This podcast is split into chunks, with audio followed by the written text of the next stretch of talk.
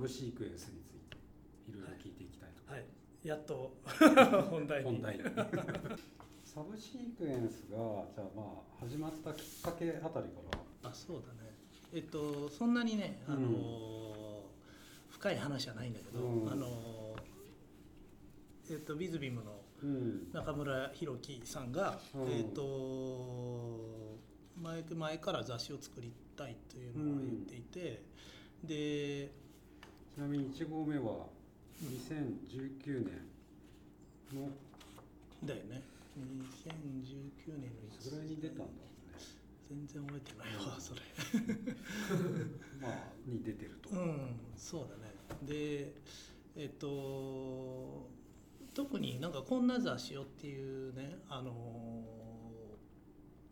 えっと要望はなかったんだけど、うん。なんかえっと雑誌を、えー作ってくれないかという、まあ依頼があってうん、で創刊だよねだからね。ん？新創刊あそうだね創刊。うん。でななんかどういう、どんな規模でどんなイメージの雑誌を作りたいみたいなことはあんまり実はそんなに具体的なあのプランみたいなのはなかったのね。でただその中村さんとしてはそのビズビムの商品について語る雑誌ではなくてあのもうちょっとなんていうのかなビズビムであり、まあ、中村さんが、えー、と考えていることとか、まあ、大切にしていることとか、なんかそういうことに、えー近いなんかそういう価値観みたいなものを伝えるあの媒体を作りたいっていうのがあって、で内容についてはだから全然全然こうどんな雑誌にとかさ、うん。なんかなかったのね。うん。なのでまあなん僕もねそうやって依頼を受けて作るわけだから、うん。んねなんかヒントがあった方が作りやすいんだけど、うん。でもまあなんかずっとビズビムの仕事も自分もしてきたから、うんあのまあそういう、ね、ビズビムのブランドのことはある程度自分も理解していると思って中たから、村さんが話すこととかね、そうだね。なんかだから好きなそう世うん、好きな世界とかそうそう彼が大事にしてることとか、うん。なんか自分なりに、えー分かっていると思って、うん。でまあじゃあこんな媒体はどうだろうみたいなことで、えっ、とまあ本当にはその半径のことからなんか内容からなんとなくもう考えて、ほとんどねなんか別にこんなんにしたいですみたいなことを言ってあのプロポーザルを作って、うん。なんかプレゼンしてみたいなことほとんどなくて、もう自由に作ってくださいみたいなうん。感じだった。でもここの雑誌のあの下に書いてあるさアーツクラフトっていうのが、うん。まあ、サブシークエンスの、まあ、軸となるそうだね。ね。うん、まあそれもなんか自分で考えたけど、うんうん。えーっとそのちょっと覚えてないのよ。ごめん。あアーツクラフト for the age of eclectic っていう、うん。えーっとまあエクレクティックっていうのはうん。折衷とか、うんそういう、あの違うものをこう継ぎ合わせるみたいなうん。意味なんだけど、うん。まあなんかそのビズビムの魅力の一つでもあるなと思っていて、うん。なんかネイティブアメリカン的な文化と、うん。えっと、例えば民芸みたいなものとかうん。なんか、うん、すごくいろんな世界中のいろんな文化なんか時代も地域も、うん。うん、全く違う文化のものがこうなんかいろいろミックスされて、まあ、中村さんというフィルターを通してうん。あの表現まあファッションアパレルの分野で、まあ、表現しているのがビズビムだなと思ってて、うん。それそのなんかそのミックスのなんかされ方とか、うん。うん、センスとかそういうのってすごく面白いなと思ってたのね、なんかやっぱり普通のなんかえーよくあるあのフレームではないなんか、うん、ものの見方をしていてうん。中村さんなりのなんか、えーミックスがあってでもなんかその全然時代や地域が違うところのものなんだけど、うんなんかその中に中村さんなりになんか共通点とかなんか人のある種の価値観みたいなものを見出してるみたいなことがあって、であんまり枠にとらわれずそういうものをミックスしているっていうのが、うん。自分がすごく面白かったのでなんかそういうことをキーワードにして、えっと雑誌を作りたいなと思ったのね。うんうんうん。名前がかっこいいよね。サブシークエンスって。あそうそう。こササブシークエンスっていうタイトルは中村さんが考えたのね。ああそうなんだ。そう。うん。へえそう。これはどの段階で出てきたの？いやえーっとねうーん雑誌まあ1号と作ってる途中でうん。出てきたんだけど、へえであのこのロゴは中村さんの、うん。あの奥さんのケルシーさんがね。自分で手で描いたロゴですごいあのケルシーさんこういうのがなんか上手っていうかうん。すごい好きらしくて、うん。あので割と表紙はなんか毎回中村さんがうん。こんなんにしたいみたいなあそうなんだ。うん。なんかねあのまあサブシークエンスっていうのは、うん。えっ、とえシークエンスって映画とかでね、あのうんまあつながり連なり、うん。でサブシークエンスっていうのは、まあ、そういう連なりが続いて起こるっていう続いて起こることっていう意味なのね、サブシークエンスっていうのは。うん。でえっとまあその心はみたいなことをあんまり俺中村さんにはっきり聞いたことはないのね実は。ただでもなんかポンって出てきたんだ。出てきてなんか自分なりにはなんかやっぱりそういうななんかこう続いていくことなんか、うん。あのつながっていくこととか続いていくことっていううんことなのかなと思ってうなんかやっぱりそういう まあ工芸だったり アートもそうだけど、うん。まあ歴史があったりなんかこう文化ってこうずっと受け継がれてうん。つながっていくもんだなっていうのがあって、うん。まあ、そこからなんかこう内容なんかも考えていったっていううん。感じかな。そう井出君がこうね雑誌をしかもこうビズビムと一緒にこう作るっていうのにすごい驚いたんだけど一番最初にこのこれ何釣りっていうの？こういうの。あえっ、何印刷と理想理想グラフ。リソグラフうん。うん、リソグラフのこの B5 より小さいぐらい。うん。B5 半分に切ったぐらい、うん。A4 半分。うん。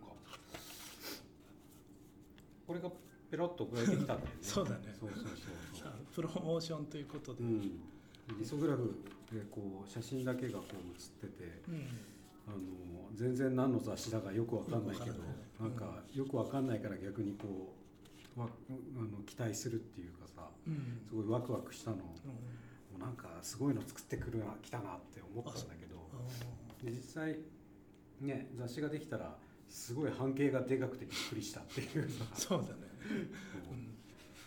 そう。でなんか紙はねこの柄紙っていうのかあのそれこそ昔のポパイの紙みたいな。うん、うんね。そうだね。なんかね、うん、ざらっとした。ざらっとした紙で、でなんかねこのデザイナーの二木純平さん。はい。二木二木純平さん。と本名なんだっけ、本名じゃない。本名じゃないんだよね、うん。このデザイナーの人がすごいい面白いっていうあそうだのをね聞いて。二木さんは。二木さんがどういう人なのかっていうのをちょっと今説明してもらった方がいいかもしれうん。えっとない。ニッキーさんはえーっとねデザイナーなんだけど、うん。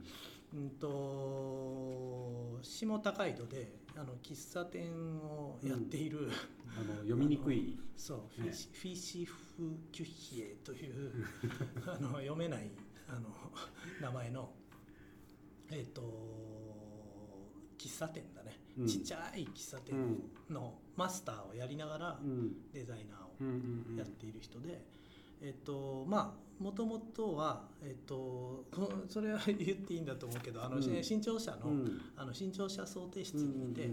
まあ名門と言われている。そう。だね、うん、あのーで結構すごいいい本いっぱいデザインして、まあそういう芥川賞うん。とかを取るような取った本も何冊かデザインしてるようなうん、あのちゃんとしたデザイナーなんだけど、うん。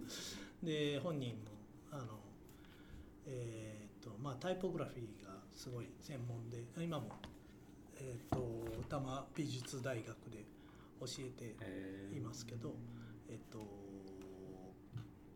バーゼルスイスのバーゼルで勉強して、あのタイポグラフィーの勉強して、まあ、割とこうしっかりしたバックグラウンドのある人なんだけど、うん。えっと、もう会社を辞めちゃって、えっと、自宅を改造してちっちゃい喫茶店をやって、でまあジャズのうん。それもなんかすごいアバンギャルドジャズっていうか、あのいわゆるまあフリーミュージックうん。のマニアで、うん。えー、とあとまあヨーロッパのああいう ECM とか、うん。ヨーロッパジャズとか、うんああいうののマニアでうん。でそういうレコードいっぱいある、うん。ECM のカタログ全部コンプリートね。してるお店で、うん。まあ、とにかく変わった人なんだよね、うん。まあ、よくこんな人が会社員やってましたねみたいな。うん。まあ、変わった人で。でまああの自分の好きなデザインを喫茶店のマスターやりながらうのんんびりやっているっていう感じなんだけど、今も想定はやってるの。ん？想定はやってる。やってるね、ううん。んちょこちょこ。あの時々やってる、うん、けど、うん。まあそんななんていうか、うん。何でもかんでも大量に受けてやってるみたいな感じでは多分なくて、雑誌のエディトリアルデザインはやっあやったことなたかったことない人なんだ、うん。そうそう。でまあ、あのいつも話すんだけどまあ多分そのニキさん的には、うん。このサブシークエンスはまあいつもねこのサブシークエンスは AD は井出さんですからってうんニキさんに言われるんだけど、うん。まあ多分それはまあえっ、と謙遜もあるけど、うん。まあその言葉の裏には、うん。これは俺のデザインじゃないという意味もあると思うね、うん。なんか多分彼のデザインもっとその、うん。個人でやってるデザインもっとすごくソリッドで、うん。あのミニマルでもっとなんかこうかっこいいっていうか、うんあのストイックな感じのデザインで、でまあサブシーケンスに関しては、まあ、かなりもう自分とそのニキさんがうん。もうがっぷり組んでもう全ページ2人で作っていくみたいなうん。感じで作っているので、うん。まあ必然的にそのニキさん一人でやっているデザインとは全然違うものになっていて、うん。まあなんていうかそうやって、まあ、人と交わることで全然違う 自分の持ってるものとはまた違う新しいものがうん。できるっていうへーそういう感じかな。うん。この半径はニキさんがこの半径えーっとねいやそれはね僕がえーっと、そういう半径にしたいっていう話をしたんだったと思うけど、うんうんうん。まあ彼に相談してうん。まあえーっとそのまあやっぱり今ウェブでみんな何でも情報がねあを取得するもうほとんどの情報を多分みんな取得している情報の99%はウェブから 得ているのかなと思うんだけど、あのでなんかインターネットで自分自身もそういうほとんどそういう状態だし、あのウェブを見てることが多いんだけどでもなんかウェブでは味わえない感覚とかなんか、うん。あの楽しさとかなんか魅力みたいなものがうん。なんかあるよなっていうのはずっと思ってたのね、なんかこういう雑紙の雑誌の仕事をしてきて、うん。まあえー、と昨日も言ったけどあのその紙でしか味わえないことってあるよなと思っていてそれって何だろうっていうのをうん。ずっと思っていて。うんでまあそのうちの一つがやっぱりこういうあのビジュアルのなんかこう迫力だったりレイアウトのうん。面白さうん。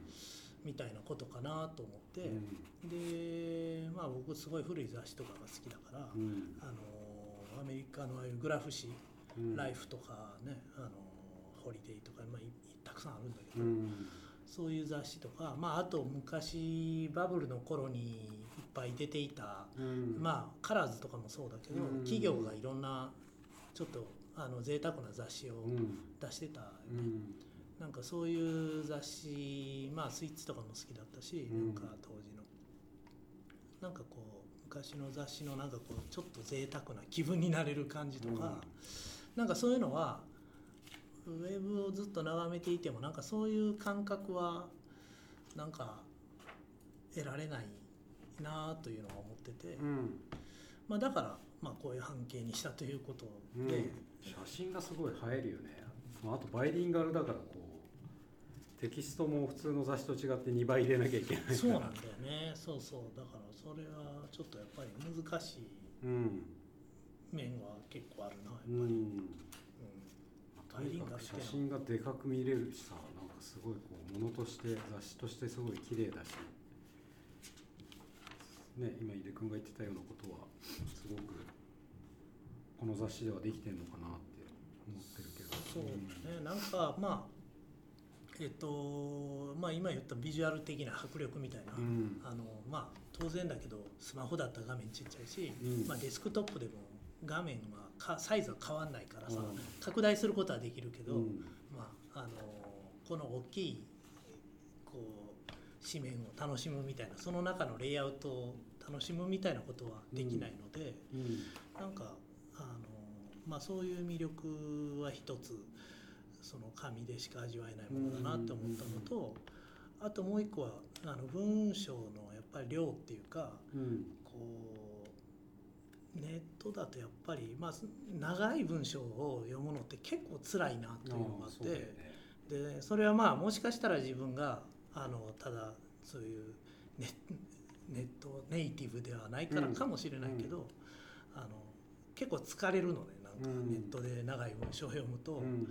ななんかこう、うん、あとなんかネットを見てるとなんかこうすごく開かれてるっていうかリンクでこういつでもつながってるから他のページに飛んだりとか、うん。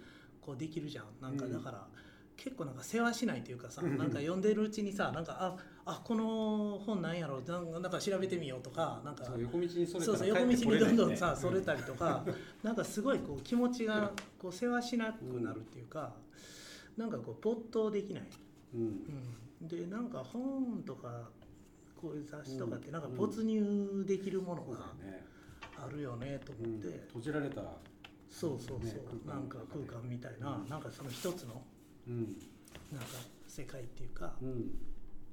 なんかそれもあったのでなんか原稿長い原稿をまず読みたい、うん。あとそれ大きくビジュアルを楽しみたい、でなんかこう一つのこう閉じた世界観っていうか、なんかそういうものを作りたいみたいな、うん。まあ、そういうところからなんかなんとなくこういう半径とかうん。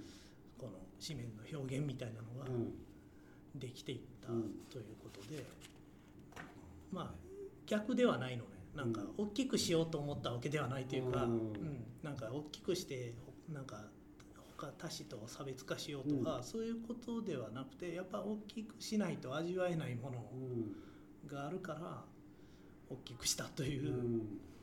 ことかなとう。ん。思う。大体ページ数的にはこの160うん、何ページぐらい妙,、うん、微妙にまあ語によって違うけど、うん。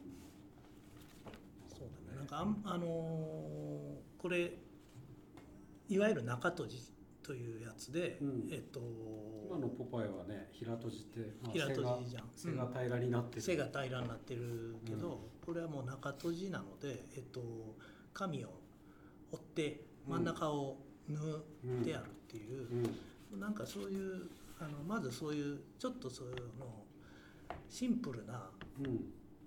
形にしたかったのね。なんかあんまり、あのー前も話したけどそのゴージャスな、うん。なんかこう重々しい感じではなくなんか雑誌ってうん。結局紙を折ってうん。重ねたらもう雑誌じゃんみたいな。なんかそういう現象的な形っていうか、うん。なんかシンプルにしたかったのね。なんかあややこしくないっていうか、でまさにそんな感じだよね。でっかい紙をこう2つに折って真ん中ミシンで縫いましたみたいなさ。そう。なんかそのシンプルさっていうか。背中背が丸くなってるのも可愛いしさ。そうだね。なんかものとして結構、まああの結果的になんかすごい可愛い感じにはなったんだけど、なんかあのーこの間ちょっとあの編集者の人と話してて、うん。なんかそうやってみんながこうウェブを見るようになっていって、あのー逆に本がすごいものもの物性をこう、うん。強調するうん。ようになっていったと思うのね、うんうんうん。なんかうん。あの物感を、うんうんなんかで想定なんかもすごい凝って。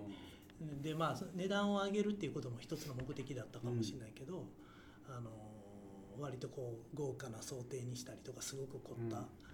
形読書観光会のさうん。本とかさ、うん。やっぱりガチッとできててさそうそうそうそう。やっぱあれ3000円とか4000円とかうんするし、うん。まあ、出してもいいって思っちゃうっていう。そうだね、まあ、あれは昔からあそこはそうかもしれないけどさ、うんうんでなんかすごい綺麗な想定の本も増えたと思うし、でだからまあそれはすごいいいことと思うんだけど、うん。